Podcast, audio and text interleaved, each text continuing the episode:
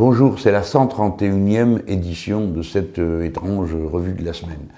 Ça se passe euh, cette fois-ci dans mon bureau, au siège euh, du mouvement insoumis, et avec d'un côté Jean-Luc Mélenchon et de l'autre côté de la caméra Antoine Léaumont.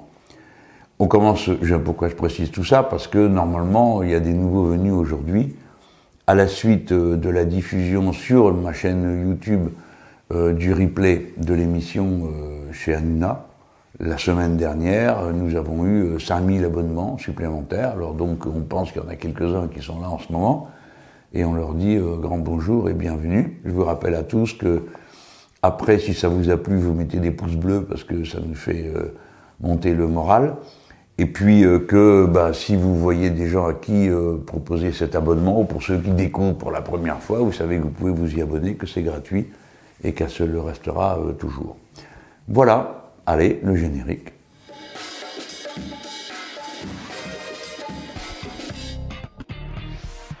Bon, je, vais vous reparler de la semaine passée euh, parce que j'estime qu'il s'est produit euh, un événement. Il y aura un avant et un après. Ce genre d'événement qui se voit pas beaucoup, qui se relève pas assez sur quand il se déclenche. La semaine dernière, euh, c'était à l'Assemblée nationale euh, la discussion sur cette absurde loi dite euh, d'abord contre le séparatisme, puis pour la laïcité, puis pour renforcer les principes républicains de notre pays. Ça a changé de nom à plusieurs reprises, pas parce que il y avait une sorte d'explosion d'inventivité de la part des auteurs de la loi, mais juste parce qu'ils faisaient sans cela référence à des concepts euh, qui n'existent pas en droit et qui donc euh, ne pouvaient pas avoir leur place euh, à cet instant-là. Et cette loi, évidemment, c'était une loi vouée à montrer du doigt les musulmans de France comme étant ce que le président de la République avait appelé le terreau du terrorisme. Hein. Alors voilà, donc comme c'est des très intelligents, ils en ont déduit que comme ces terroristes se réclament de l'islam, donc l'islam conduit au terrorisme. Et ils ont joué de cette ambiguïté tout le temps, et jusqu'à la fin, quand on leur a dit et répété que c'était une loi pour montrer du doigt les musulmans et l'islam, on nous a dit mais comment osez-vous dire ça? Euh, Le mot islam n'est même pas écrit dans la loi. Bon, c'est du niveau. Ce qui est toujours frappant avec eux, avec euh, le méprisant de la République et sa bande, c'est qu'ils prennent toujours les autres pour des idiots, euh, pour des gens incultes, bon, qui ne sauront pas quoi leur répondre. Quand il me dit il n'y a pas le mot islam dans la loi contre l'islam, euh, c'est à peu près aussi ridicule que si moi je lui avais dit, ou quelqu'un d'autre aurait dit, mais dans la loi sur la laïcité, il n'y a pas le mot laïcité. Ben non, en effet, dans la loi de 1905, le mot laïcité n'est pas cité. Donc il faut arrêter de prendre les gens pour des imbéciles. Je trouve que ça faciliterait le débat public, ça le rendrait plus intelligible. Mais vous avez compris comme moi que leur but n'est pas de rendre le débat public intelligible, c'est-à-dire d'aider à penser, de, de pousser à penser, et, à prendre position euh, sur les problèmes qui s'opposent à nous, parce que c'est vrai qu'on rencontre des problèmes. Euh, et notamment le problème du terrorisme. Il ne s'agit pas de dire que le terrorisme n'existe pas et que le terrorisme islamique n'existerait pas. Bien sûr qu'il existe. Et bien sûr qu'il faut le combattre. La question qui est posée, c'est de savoir comment. Et leur façon à eux, ça a consisté à dire qu'ils s'en fichent en réalité. Ce qui compte pour eux, c'est de pouvoir faire un socle électoral euh, sur les gens à qui on montre du doigt comme ça euh, quelque chose qu'ils ne, euh, qu'ils ne connaissent pas le plus souvent, ou qu'ils n'apprécient pas, parce que les manifestations extérieures de la religion, souvent, choquent les gens. Euh, bon, et tout le monde d'ailleurs, hein, les Français, sont comme ça. ni ils aiment qu'on martyrise des gens pour une opinion singulière, ni ils aiment que les gens qui ont une opinion singulière donnent l'impression de vouloir l'imposer à tous les autres. Donc, c'est à l'intérieur de cet espace-là que, d'une manière extrêmement cynique extrêmement malveillante, euh, le, les, les, macronistes ont essayé de fabriquer euh, une, un comment dire un marchepied pour entrer dans l'électorat d'extrême droite parce qu'ils se disent quand on fait ça et eh ben du coup il y en a qui se disent ah monsieur Macron il est plus fort que tout le monde pour taper sur les musulmans quand même bon.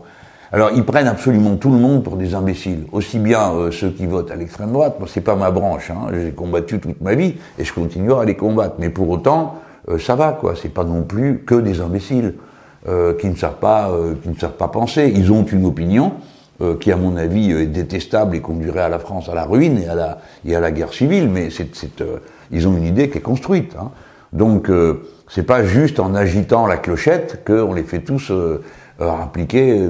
la seule chose qu'aura fait M. Macron, c'est de abaisser le niveau de résistance à l'extrême droite. Quand, par exemple, en décembre, dans le journal L'Express, il dit que Pétain était un brillant militaire, ce qui n'est pas vrai, euh, et que Maurras était un brillant littéraire, ce qui est beaucoup moins vrai, mais en tout cas, les deux étaient d'abominables antisémites, euh, euh, qui ont donc poussé au crime toute une population et à accepter le crime qu'a été par exemple la déportation de 13 000 juifs en France et la rafle du Veldiv. Bon, la police a ramassé tout le monde. Il y a eu quelques héros pour aller dire aux gens, écoutez, alerte, demain ils viennent vous ramasser, mais les autres ont obéi comme d'habitude au garde à vous hein, et euh, ont déporté, et il s'est rien passé dans la population quand euh, 13 000 personnes ont été embarquées comme ça dans des trains pour être déportées. Donc, pour que ça ait été possible, il avait fallu une préparation de, euh, de l'opinion publique qui a reposé sur deux aspects, le racisme anti-juif, et de l'autre côté, le martyr de la gauche, en tapant, tapant, tapant sans arrêt euh, sur la gauche, qu'à l'époque ils appelaient judéo-bolchevique. Hein. C'est-à-dire qu'on assimilait euh, la gauche communiste pour l'essentiel euh, euh, au judaïsme et le judaïsme a une abomination. Voilà, bah là aujourd'hui ils font pareil. La gauche est islamo-gauchiste, c'est-à-dire c'est rattache à une religion et la religion il la rattache au terrorisme. Et passer muscat, c'est la même astuce, c'est la même manière de faire. Et moi, je vous en parle parce que je sais que, notamment dans les plus jeunes générations qui m'écoutent, bon, ils connaissent pas tout ça et pour cause. Hein, et je vous explique que c'est pas la première fois qu'on fait ça dans l'histoire et que euh, nous sommes aujourd'hui, on nous accroche une pancarte de euh, euh, islamo-gauchistes, à nous qui ne sommes ni musulmans, quoi qu'il y ait des musulmans dans nos rangs, on leur pose pas la question de savoir dans nos rangs de quelle religion sont les gens, ni des gauchistes, quoi qu'il y ait des gauchistes dans nos rangs, un gauchiste c'est une manière de voir, en tout cas je vous garantis que des islamo-gauchistes, ça n'existe pas ni à la France insoumise, ni nulle part, ça n'a pas de sens, hein, ni dans l'islam, ni dans la gauche. Mais donc c'est une vieille méthode, et euh, c'est une méthode qui est criminelle. Euh, je demande qu'on m'entende bien, vous savez, on fait toujours la guerre sur un mot, donc je pense que là, et comme un chiffon rouge, il y en a beaucoup qui vont s'agiter, ah Mélenchon a dit criminel, ah Mélenchon a dit criminel. Il m'amuse beaucoup, euh, tellement c'est bête, et c'est continuellement recommencé. Mais là, d'étape en étape, euh, on franchit des seuils. Il y a eu la semaine, les 15 jours pendant lesquels a duré la, la discussion euh, sur cette loi soi-disant contre le séparatisme, qui était une discussion absurde parce que, euh, en effet, dans le texte de la loi, il n'est pas marqué islam. Ils n'ont parlé que de ça pendant 15 jours. Euh, bon, et alors, heureusement pour nous tous, ça n'a pas vraiment franchi le, les, grandes murailles de l'opinion. Alors, comme ça ne marchait pas, ils ont mis bouchée double. Et pour que ça marche, ils ont inventé l'émission de France 2, dont la, direction euh, de l'information politique est évidemment une sorte de... Euh, bon, c'est le RTM d'avant, quoi. Ils téléphonent tous les matins pour savoir quelle est la ligne et répètent les éléments de langage à, longueur d'année. Donc ceux-là ont d'une manière euh, incroyable, c'est le service public, quand même. C'est vos impôts, c'est les miens, on paye tous hein, pour ça, pour avoir une information. Bon, on demande, on demande pas qu'elle soit neutre, on sait que la perfection n'est pas de ce monde, euh, mais disons, on demande quelque chose de raisonnable, quoi, qui nous informe, qui nous permette de savoir où on en est, qui soit pas pourri par les liens avec l'argent, comme c'est le cas à certains endroits, ni pourri par une idéologie euh, officielle. Donc eux, ils sont euh, complètement dans l'idéologie officielle, ils l'ont acceptée, ils la répètent, ils la mettent en scène avec un certain talent, parce qu'il y a des, des lecteurs de, et lectrices de prompteurs qui sont assez ça, ça le fait, quoi, ça passe bien, mais c'est quand même euh, de la tambouille. Et là, ils ont monté, ils se sont dit, ouais, bonne affaire, on va améliorer notre audience, parce que de numéro en numéro, ils plongeaient un peu plus bas, et une émission qui était partie aux alentours de 2 millions, ou euh, 3 millions, pardon, que descendait, descendait, descendait à euh, moins de 1 million d'auditeurs, alors que c'est la deuxième chaîne, le service public, euh, important dans, dans, dans, le pays. Et donc ils ont installé un paysage euh, qui vous proclame à vous tous qui êtes derrière votre télé, par hasard vous regardez le service public, euh, et on vous dit écoutez vous autres, il y a un problème qui préoccupe tout le monde, c'est l'islam. Alors vous dites ah bon? Parce que vous vous dites mais moi je croyais que c'était plutôt le chômage le problème parce que ça bat des records. Non non non c'est l'islam. Vous lui dites, bah non, faut quand même pas exagérer. le problème, c'est qu'il fait froid les gens ont faim.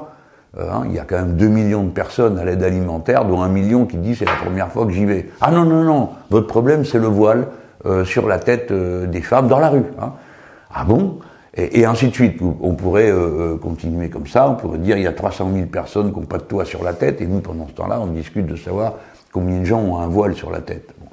Tout ça est absurde, mais c'est ça qu'ils ont fait. Ils ont installé ce paysage-là pour vous dire c'est ça qui vous intéresse. Alors vous, vous, soit vous êtes dit ben non, euh, moi je participe pas à ça, donc je change de chaîne, qui était l'attitude la plus normale et la plus décente. Alors après, les deux se sont affrontés et une partie d'entre vous est ressortie absolument écœurée de ça parce que une partie d'entre vous a voté Macron au deuxième tour de l'élection présidentielle pour empêcher euh, Madame Le Pen d'être euh, élue parce que vous avez vos raisons, on vous a expliqué sur tous les tons qu'elle n'est pas, euh, elle est pas républicaine et tout ça. Mais là, tout d'un coup, sur le plateau, incroyable, c'est le ministre macroniste qui dit à Madame Le Pen, vous êtes trop molle. Vous êtes plus molle. Euh, que nous pouvons l'être. Et qui lui dit en d'autres moments, mais alors quoi? Ah Bon, maintenant ça a changé, parce qu'elle a dit, moi je m'en fous, l'islam c'est une religion comme une autre, c'est pas le sujet pour moi. Alors, ça n'a pas empêché, islamistes, frères musulmans, machin, truc, toute la soirée, mais enfin bon, à ce moment-là, elle a un éclair et elle dit ça. Et l'autre, le macroniste, lui dit, ah bon, parce que pour vous l'islam n'est pas un problème, et donc en deux secondes, euh, il avoue qu'il a fait tout ça parce que, à ses yeux, l'islam est un problème, comme euh, la génération d'avant-guerre, c'était le judaïsme qui était un problème, et, ainsi de suite. Donc, euh, ils ont installé ce tableau, et ça, ça fracasse le, une nouvelle fois une digue. En décembre, euh, Macron fracasse une digue en disant bravo Pétain et vive Maurras. Et là, deuxième, deuxième étage de la fusée, oui, le problème, ce sont les, les, les musulmans. Et aussitôt, toute la machine de propagande se met en mouvement. Euh, sur tous les plateaux de télé, vous les connaissez comme moi, donc c'est pas la peine que je vous les raconte. Vous avez tous les béni oui oui qui sont là, qui rappliquent et qui viennent euh, répéter en cadence ce qu'il y a dans les éléments de langage que distribue euh, la République en marche à toutes les personnes qui sont susceptibles d'aller sur un plateau de télévision. Et là, un nouveau seuil a été franchi cette semaine, incroyable, et je, vous en parle, j'ai voulu d'abord que vous ayez ce contexte pour vous rendre compte de comment un contexte, on crée un deuxième, qu'on crée un troisième, qu'on crée un quatrième, comment on passe de plus en plus, euh, non seulement un régime autoritaire, mais un régime qui est parti pour pratiquer la police politique. Alors comment il pratique euh, la police politique? C'est évidemment en obligeant tout le monde à penser de la même manière, en mettant en scène des problèmes qui n'existent pas pour les transformer en problèmes qui existent, parce que la loi telle qu'elle a été présentée ne donne pas un seul moyen pour lutter contre le terrorisme. Le terrorisme, euh, c'est une méthode de, combat politique euh, qui passe par les actions violentes, le meurtre, les attentats, etc. Et ça se combat par des opérations de police. Euh, ça sert absolument à rien de faire des lois sur le sujet pour faire jurer fidélité à la République aux associations, comme dorénavant ce sera le cas, ou pour rappeler que la polygamie est interdite et les certificats de virginité sont interdits, parce que tout ça est déjà interdit, et on ne l'a remis dans la loi que pour faire parler. Et là, que s'est-il passé? Quel est l'événement incroyable? Euh, Cet événement incroyable, d'abord par lui-même, deuxièmement parce qu'il a lieu en France, qui est euh, le pays du réputé être le pays du raisonnement, de la libre discussion, de l'échange d'arguments. Eh bien, euh, c'est Madame Vidal qui est la ministre de l'enseignement supérieur. Si vous ne le savez pas, je vous apprends son nom, retenez-le, Vidal, V-I-D-A-L. Et cette femme, a amené en France ce qui existait auparavant aux États-Unis euh, il y a bien longtemps. Ça s'appelait le McCarthyisme, du nom du sénateur McCarthy, qui euh, s'était mis à faire la chasse aux communistes partout, dans le monde universitaire, dans le monde des lettres, dans le monde du spectacle, et partout il pistait euh, les gens pour trouver des agents communistes qui allaient dissoudre les États-Unis d'Amérique et faire un putsch communiste.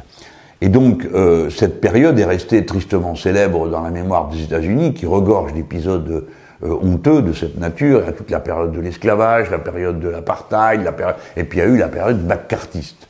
C'est le mot est resté McCarthy, donc McCarthyisme.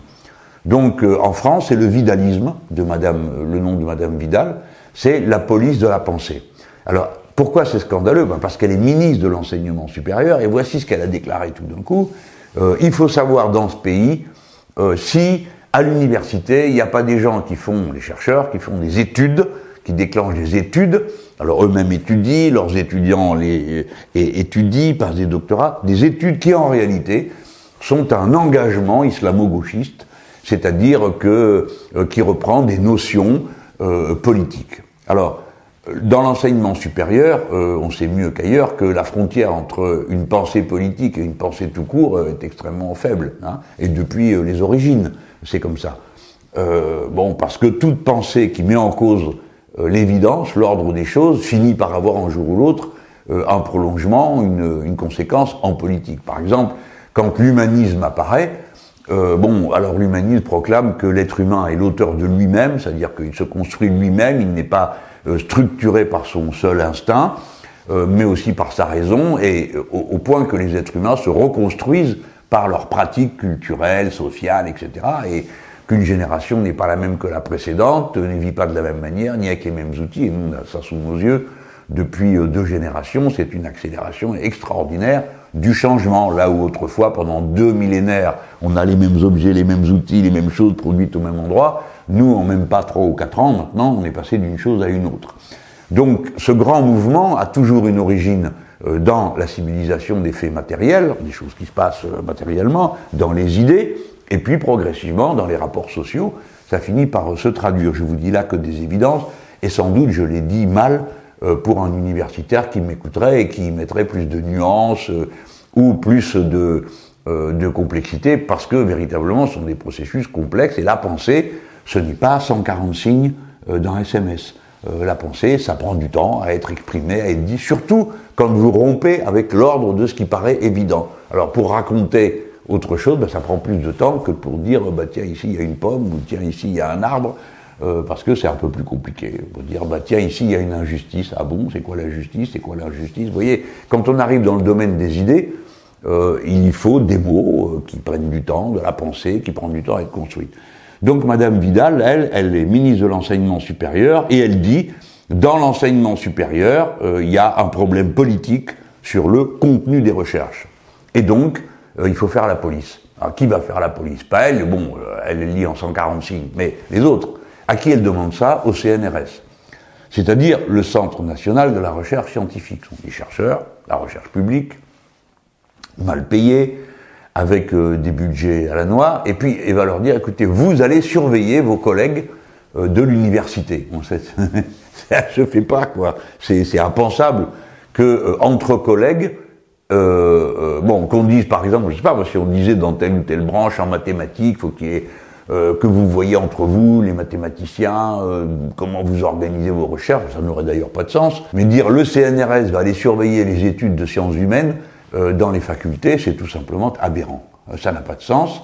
C'est donc purement vexatoire pour les membres du CNRS qui n'ont jamais dit nous, nous voulons être fonctionnaires de la police politique ou de la police de la pensée. Nous n'adhérons pas au vidalisme. Euh, les uns sont de tel ou tel vent, mais des vidalistes, il n'y en a pas dans, dans, le CNRS et il n'y en a pas non plus dans l'enseignement supérieur. Donc les gens qui sont au CNRS ne sont pas candidats à aller être euh, la police macroniste, vidaliste, vidal-macroniste à l'université. Bien.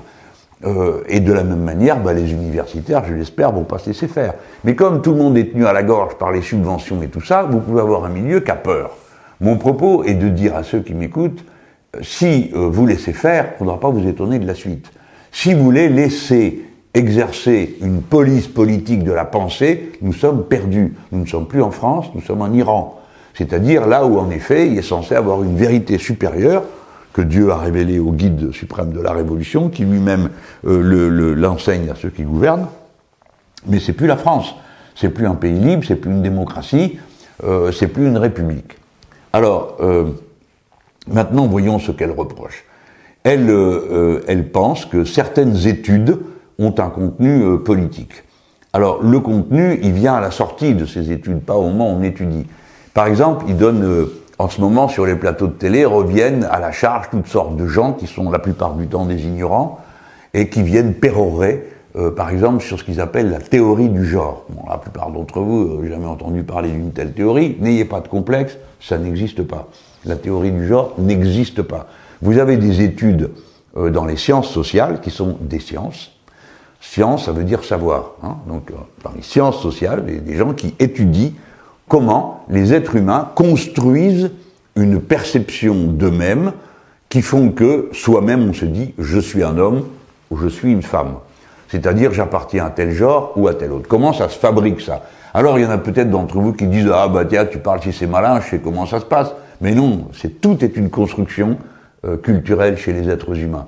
il y a différentes manières de se représenter le fait d'être un homme, le fait d'être une femme, suivant les civilisations, suivant les continents, suivant les cultures, suivant les époques, suivant les langues. Donc ça n'a rien d'aussi évident euh, ce que spontanément chacun d'entre nous peut croire. Hein. Bon, on croit que, bah non, c'est pas vrai, c'est euh, différent suivant les endroits. Donc, vous avez des sciences sociales qui étudient comment se construit le genre et comment se construit le fait que euh, pendant des millénaires, on part de l'idée que la femme appartient à un genre inférieur à l'homme. Et comment, comment ça se construit à travers toutes sortes de, on dit des, archétypes, c'est-à-dire il y, a, il y, a, des adjectifs qui vont avec, les femmes sont plus faibles, les femmes sont plus changeantes, les femmes ceci, les femmes cela, et puis ça c'est pour la féminité. Et puis pour la virilité, ben, vous avez d'autres critères comme ça, et dans le racisme c'est de même. Euh, bon, on attribue à une couleur de peau ou à une ethnie des, des, caractéristiques qui seraient inséparables d'elle. Alors, euh, ceux-là ont le sens du rythme dans la peau, euh, les autres euh, de la discussion sans fin, blablabla. Bla, bla, bla. Tout ça, c'est évidemment des préjugés. On dit préjugés pour dire c'est jugé avant même que c'est eu lieu. Hein. Quelqu'un arrive, il a telle apparence, donc il est ceci ou cela. Il est un homme, il est une femme, il est un, il est, euh, on lui assigne les caractéristiques liées au fait d'être noir ou d'être euh, arabe ou d'être euh, blanc ou d'être, je ne sais qu'est-ce que je sais, bon, de toutes les catégories préconçues. Donc, les sciences sociales étudient comment on s'assigne à un genre, comment on se dit soi-même et qu'est-ce qu'on intègre à partir du moment où on l'accepte. Je pense que tous, moi je suis un homme, donc je peux parler de la manière avec laquelle j'ai pu me construire comme homme, c'est-à-dire me disant que j'étais un homme. bon, à travers ce que me disaient mon père, mes oncles, mes parents, enfin bref, euh, tous les hommes qui m'entouraient, auxquels j'ai essayé de ressembler quand j'étais plus petit. Parce qu'on commence tous dans la vie par essayer de ressembler à vos modèles. Tout le monde fait ça, hein. il n'y a pas de honte hein, à, le dire. C'est si vous ne le faites pas qu'il y a un problème. Euh, donc vous essayez de ressembler à un modèle, puis à un moment donné vous le mettez à distance, puis après vous pouvez le contester euh, fondamentalement.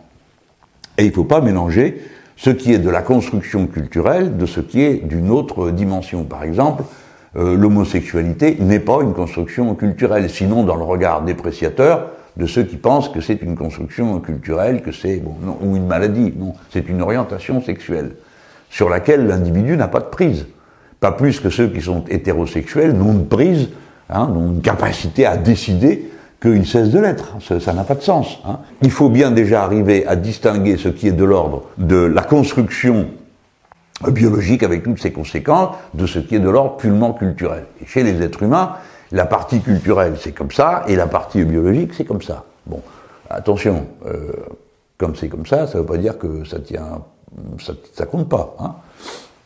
Ça compte. Mais les êtres humains sont d'abord des êtres de construction culturelle. Ils se représentent eux-mêmes à travers des scénarios. Voilà ce que font euh, les sciences sociales qui s'occupent du genre et de la construction culturelle du genre comment on se représente qu'on doit être quand on est une femme, quand on est un homme, euh, aux yeux des autres. Alors ça c'est la théorie du genre qu'ils ont remis, ils ont recommencé avec cette bêtise. Et mais alors il y a les autres, par exemple les discriminations intersectionnelles. Alors, dire comme personne comprend le mot, euh, ça fait un peu mystérieux et on se dit oh là là c'est pas clair cette histoire. Bah, en effet, euh, ça veut dire qu'on regarde comment les discriminations, tout le monde comprend ce qu'est une discrimination, c'est mettre à part quelqu'un au nom d'un préjugé. Eh bien donc ce qui est intersectionnel, c'est de voir comment se recoupent des discriminations. Celles qui sont attribuées au genre, par exemple, bah, les femmes sont plus faibles. Euh, à quoi vous rajoutez euh, d'autres préjugés racistes? Euh, Bon, et puis ça s'empile, et à la fin vous trouvez des gens qui sont à l'intersection d'à peu près tous les préjugés et qui se les prennent tous en pleine tête de manière additionnée. Alors, c'est clair que la situation la plus favorable est celle de l'homme blanc qui a des moyens de vivre confortablement. Le dire, ça n'est pas montrer du doigt les hommes blancs, c'est absolument incroyable. J'ai lu ça une fois. Il vraiment des crétins qui disent ça. On dit voilà, quelle est la situation, pourquoi? Parce que c'est ce qui est dominant. entre le dominant et le dominé, il y a toute l'échelle des dominations, mais il y a quand même un moment où vous êtes obligé de dire qui est au-dessus de la pile. Hein. Alors je peux vous dire qu'au-dessus de la pile, c'est l'homme blanc riche, parce qu'aujourd'hui, euh, c'est comme ça. Mais il faut comprendre que ça ne veut pas dire pour autant que c'est lui le plus intelligent, que c'est lui le plus beau, que je sais pas quoi. Donc vous déconstruisez, comme on dit. Ce qui vous paraît d'abord comme une évidence, au bout d'un moment, vous paraît comme une usurpation, parce que vous dites, mais quand même, bon, c'est juste une domination. Hein. Euh, c'est donc juste un rapport de domination. Voilà ce que font les études intersectionnelles euh, dont Madame Vidal et Monsieur Macron euh, veulent débarrasser l'éducation nationale et l'enseignement supérieur. Je ne fais pas le tour de tous les concepts qui sont traités comme ça par ces gens-là, parce que c'est d'abord et avant tout, comme vous le comprenez, le fondamental, c'est l'ignorance, le préjugé, c'est juger à l'avance. Là, c'est un préjugé qui va sur les idées. Il y a un préjugé, il n'y a pas le temps de finir la phrase, que vous êtes classé. Hein. Si vous dites, euh, il y a un problème, euh, telle situation, euh, les gens sont racisés, ah, vous avez dit racisé, donc vous êtes vous-même raciste. Histoire de fou dans laquelle on est. Et ça, c'est l'art des macronistes qui ont cet art de tout mélanger pour empêcher de penser. Leur but essentiel est d'empêcher de penser. Et là, ils sont en train de faire la police des idées. J'espère que les universitaires vont se rebeller. Je leur demande de le faire. La, conférence des présidents d'université s'est déjà indignée de la méthode de la ministre de l'Enseignement supérieur.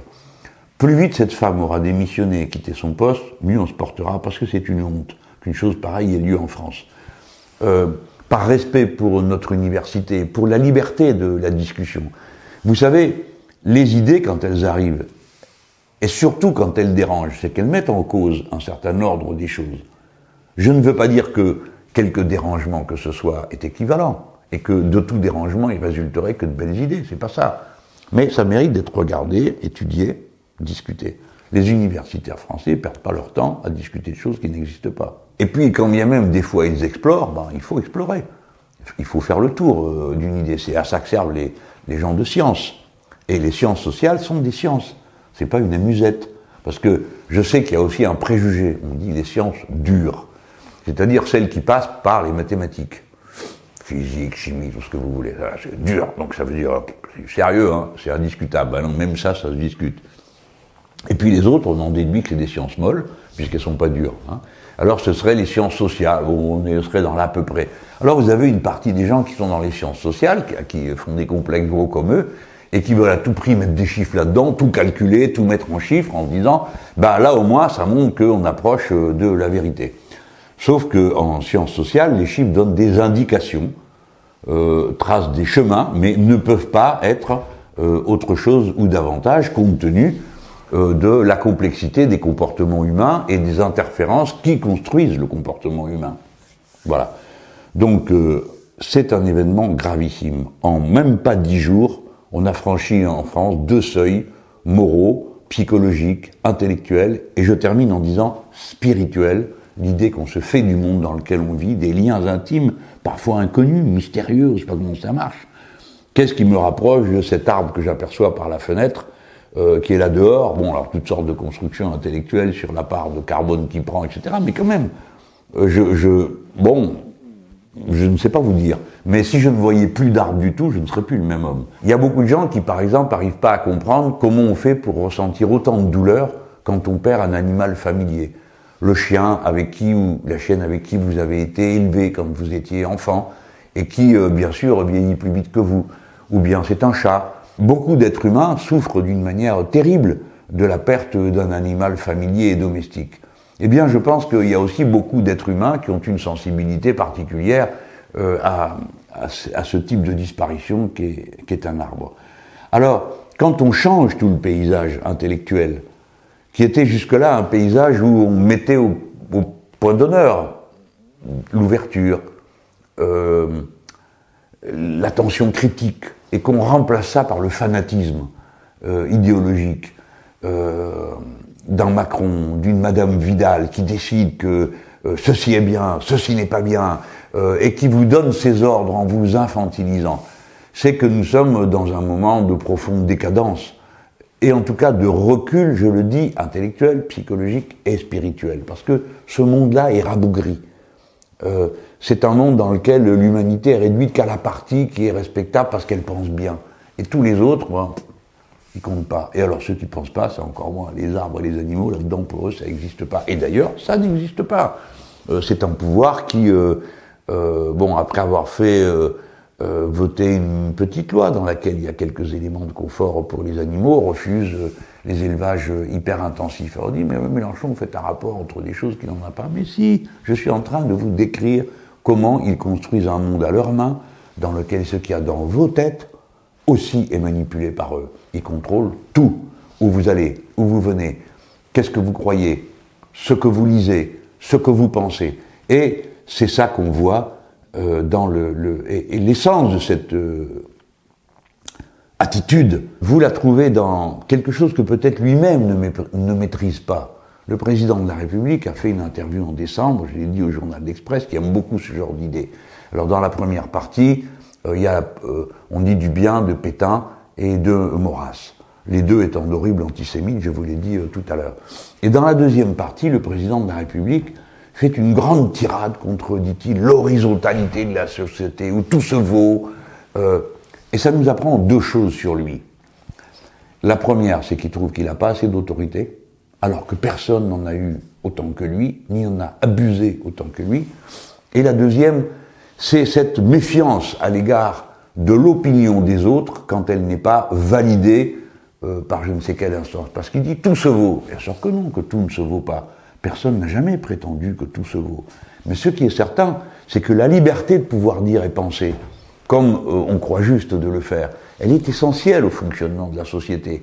Et que la vérité se ferait en chemin à travers le tâtonnement entre des erreurs, ou des erreurs partielles, des erreurs totales, des erreurs partielles, des choses qui ne sont pas tout à fait vraies, ou plus compliquées que ça. C'est ça le cheminement de la pensée. C'est pas un, deux, un, deux, le professeur Atapois l'a dit, à l'émission en information continue, les virus ceci, les virus cela. Bon, très bien, sur les virus, et vous les bêtes, on vous connaît, vous savez tout, mais comment vous en déduisez juste derrière? Ah bah faut, il faut confiner tout le monde. Ah bon, vous avez aussi une opinion politique sur la manière de gérer la société. Et passé muscade, les trois quarts des gens se disent Ah bah il s'y connaît quand même en virus, donc il doit nous dire ce qu'on doit faire. Bah non, il ne doit pas vous dire ce qu'on doit faire, à part vous débarrasser du virus. Euh, avec les vaccins, en respectant les gestes barrières, et ensuite tout le reste, bah, il faut réfléchir à comment on s'y prend. Vous voyez, toutes ces choses marchent les unes avec les autres. L'idée qu'on se fait du pouvoir, la manière de le pratiquer. Quand cet homme méprise les gens, il apparaît chez lui toujours cette même idée, la hiérarchie des êtres humains, la hiérarchie des idées. Tout ce qu'ils pensent, tout ce qu'ils font est marqué par une vision hiérarchisante de la société. Et bien sûr, qu'il y a un ordre des choses, un ordre des normes, mais on en discute pour savoir qu'est-ce qu'on met au sommet de la pile. Et dans la société libérale, la comparaison entre les gens est toujours une comparaison euh, malsaine. Combien tu gagnes? Ah, tu gagnes pas assez. Bon, là, je termine en vous racontant vraiment une histoire de gamin. Quand j'étais môme, euh, arrivaient à Tanger à intervalles réguliers euh, les bateaux américains. Et donc, quand les Américains arrivaient, toute la jeunesse, dont mes parents, euh, bon, bah, participaient. Alors, il y avait des balles, des choses comme ça. Enfin bon, ils s'amusaient, quoi. Comme les jeunes gens l'ont toujours fait. Et ce qui faisait rire tout le monde à propos des, Américains, c'est qu'ils parlaient tout le temps d'argent. Ça choquait tout le monde. Euh, quand il rencontrait quelqu'un, il lui demandait combien tu gagnes? C'était horrible à l'époque, on parlait d'argent, ça se faisait pas. On classait pas les gens d'après la valeur de leur salaire. Et dans la société, ceux qui sont en haut, la plupart du temps, finissent d'évaluer les gens d'après leur salaire, leurs biens, etc. Et dans tous les autres, il y a plus de bon sens. On évalue les gens d'après leur valeur humaine, euh, la qualité de leur relation aux autres, ce qu'ils peuvent dire, ce qu'ils peuvent raconter, s'ils connaissent des poésies, s'ils savent jouer de la musique, s'ils savent cuisiner euh, des bons plats, si quand euh, on est à table, ils racontent des bonnes blagues, ou quand il y a une difficulté dans la vie, la personne sait quel mot trouver, ou comment vous vous réconforter, ou être là. C'est comme ça qu'on juge la valeur des gens. La valeur, bon, eux non. Eh bien, c'est dans ce monde-là qu'il vous invite à aller vivre. Et moi, je vous invite à la résistance totale, absolue, complète à tout ce qu'ils font. Parce que tout ce qu'ils font est nuisible et mauvais parce que ça change la manière, non pas seulement avec laquelle nous vivons, mais la manière avec laquelle nous nous regardons nous-mêmes. À la fin, il nous propose comme un miroir et il nous demande de nous regarder dans le miroir et de nous demander si nous sommes de la bonne couleur de peau, du bon niveau de revenu, si nous pensons juste ou faux. Voilà ce qu'il vous demande de faire. Il faut casser le miroir.